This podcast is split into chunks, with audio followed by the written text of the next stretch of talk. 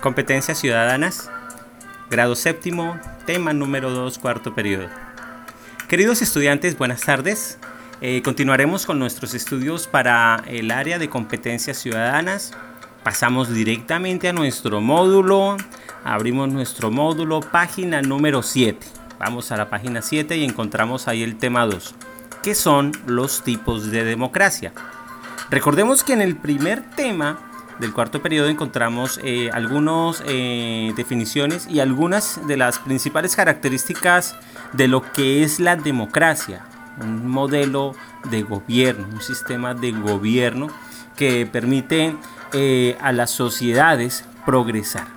Es uno de los grandes inventos de la humanidad de hace aproximadamente más de 2600 años la democracia, una de las mejores ideas sobre cómo organizar una sociedad.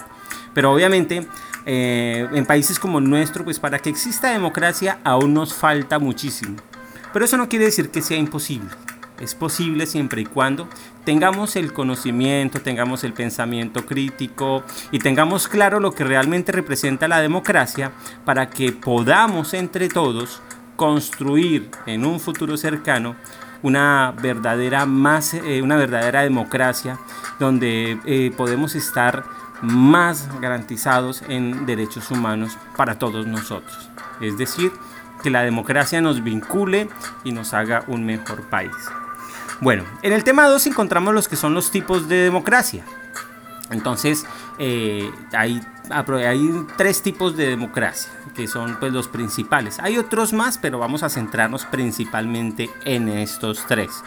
Tres tipos de democracia. Está la democracia representativa o indirecta, la democracia directa y la democracia participativa. Vamos a analizar lo que son cada uno de ellos.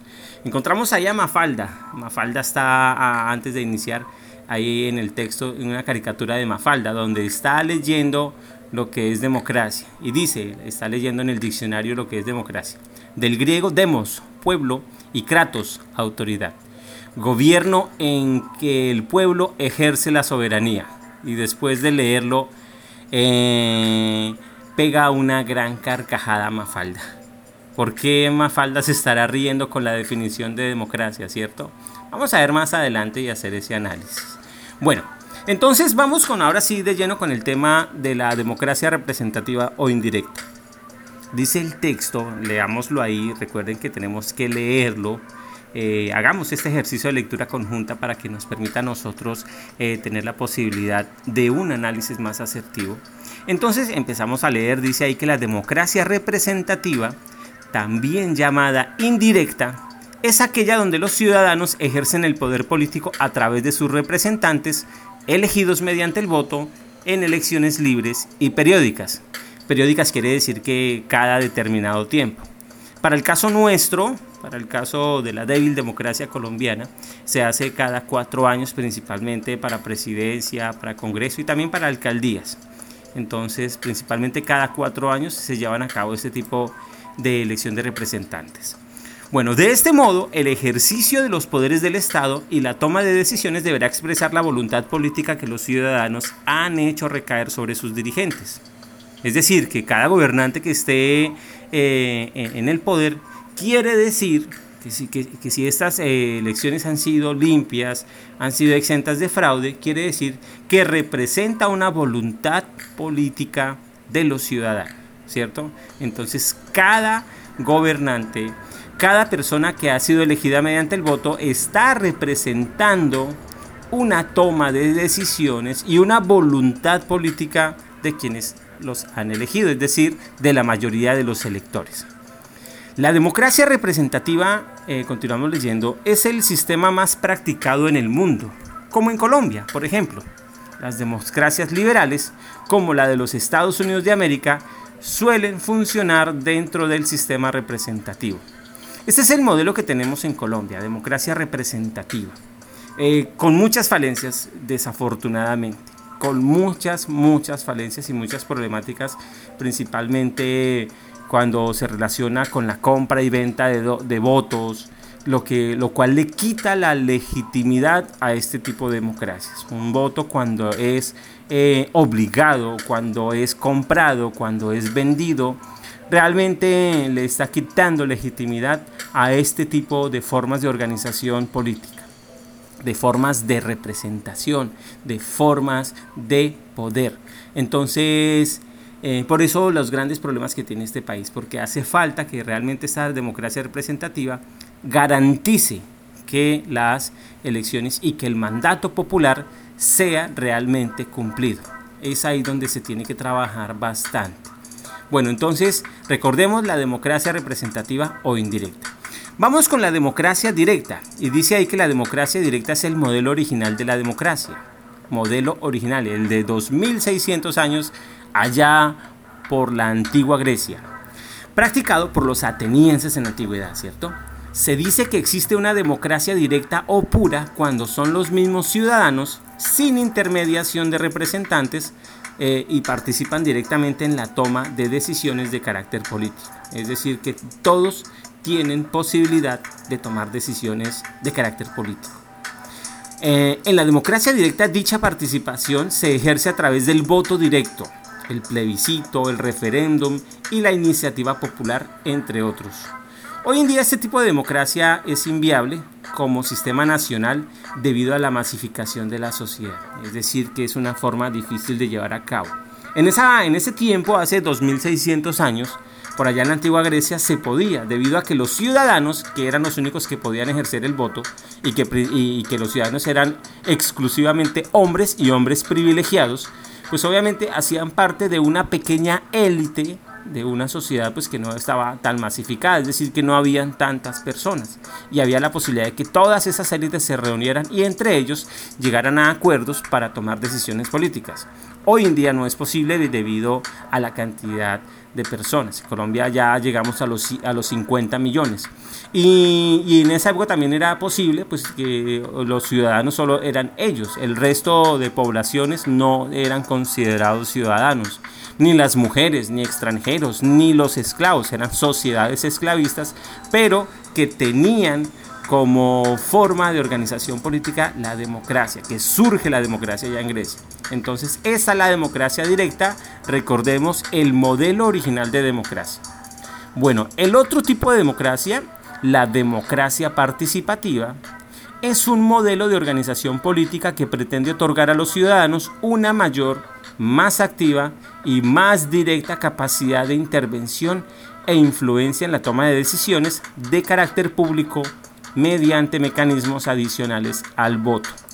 Al menos teóricamente la democracia participativa, considera una variante de la democracia directa, incorpora activamente al ciudadano en la vigilancia y control de la aplicación de las políticas públicas, procura que los ciudadanos estén organizados y preparados para proponer iniciativas eh, y expresarse a favor o en contra de una medida. Entonces, la democracia participativa, obviamente, como lo dice ahí, eh, se, se, asemeja más un poco a la democracia representativa. Pero entonces en la democracia participativa, el ciudadano, a través de entes, eh, tiene más posibilidad de hacer control político. Entonces tenemos esos tres tipos de democracia. Bueno, vamos con las actividades, ¿cierto? Entonces, primer punto, bueno, vamos a colorear a Mafalda. Mafalda que se está riendo después de leer democracia, ¿cierto? Eh, segundo, ¿en qué consiste la democracia indirecta? en qué consiste la democracia eh, indirecta, ¿cierto? Indirecta. Tercero, en qué consiste la democracia directa. Cuarto, en qué consiste la democracia participativa. Es decir, es decir, realiza un breve resumen, un breve resumen de lo que significa cada una de, esas democracias. En ese resumen, pues tú pones las ideas principales. ¿Qué es lo más importante que tú encuentras de la democracia representativa, de la directa o de la participativa?